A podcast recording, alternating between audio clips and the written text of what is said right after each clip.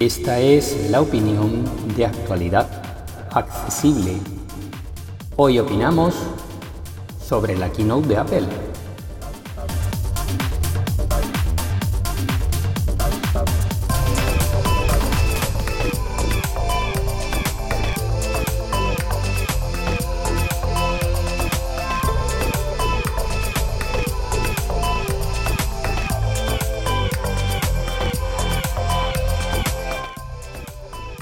Como decíamos en la carátula, vamos a opinar brevemente de la keynote de Apple. Bueno, en este caso yo soy J. Almagro y voy a expresar mi opinión. Algunos de mis compañeros eh, de actualidad accesible puede que no la compartan, pero en este caso, pues bueno, eh, hablando de los nuevos iPhone, yo en este caso tengo un iPhone 10R y eh, tiene ya cuatro años con la batería calidad del 87%, lo cual es muy buena, me, aguanta todavía prácticamente todo el día.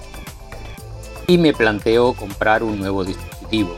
Y eh, dándole vueltas a ver qué hacía, si me decidía por los 15, por los 15 Pro o directamente eh, iba a una generación anterior. Y eh, teniendo en cuenta que yo alargo la vida de los teléfonos, pues posiblemente me decida por el 15 Pro de 6,1 pulgadas, que voy a esperar posiblemente a primeros de 2024 para hacer la compra. Así que en este caso, para alguien que tenga un teléfono más reciente, un 12, un 13 o un 14, por supuesto, yo, yo personalmente no recomendaría cambiar de terminal bajo ningún concepto, porque de hecho los 15 utilizan los mismos procesadores y prácticamente la misma tecnología que los 14 Pro. Si pilláis un 14 Pro bien de precio, podría ser una muy buena opción para alguien el hecho de que la pantalla tenga 2000 nits de brillo o una cámara de 48 megapíxeles, como somos la mayoría de las personas ciegas, pues casi que nos va a dar igual. Así que esa sería un poco mi recomendación en cuanto a los iPhone.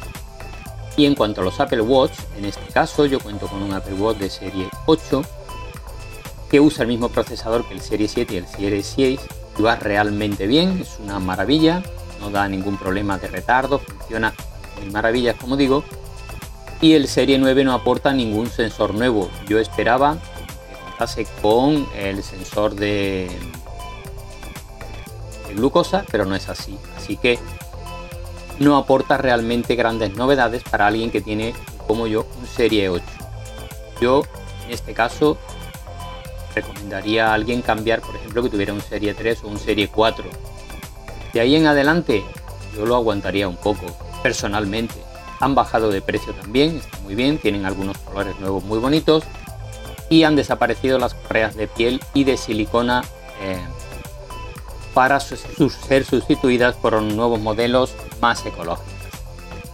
Y en cuanto a los ultra, pues hombre, si sois deportistas de élite y practicáis deportes de altitud o de natación profunda, etcétera, etcétera, pues muy bien. Si no, realmente lo único que os lleva a comprar un reloj de este tipo es el capricho de tenerlo, que a mí me parece perfecto. Cada uno eh, con su dinero hace lo que quiere. Yo desde luego no me lo compraría, de hecho me compré un Serie 8 y ni siquiera con LTE porque tampoco consideraba que iba a llevarlo sin tener el iPhone mano, por tanto no le vi sentido a gastarme 200 euros más en aquel momento con conexión 4G que luego me obligaría además a contratar una tarjeta. Así que esa es mi opinión. Y de los nuevos AirPods Pro, pues deciros, eh, de segunda generación ahora con USB-C, si no contáis con AirPods Pro, yo en este sentido sí que los recomiendo absolutamente. Me parecen un producto magnífico y yo al menos los disfruto una barbaridad. y nada más, Em, esta ha sido mi opinión sobre la keynote. Hubo muchas cosas que supuestamente iban a venir y que no vinieron, así que esperaremos otra keynote para el mes de octubre o noviembre donde presentarán seguro nuevos Mac, nuevos iPad. Un abrazo, hasta la semana que viene.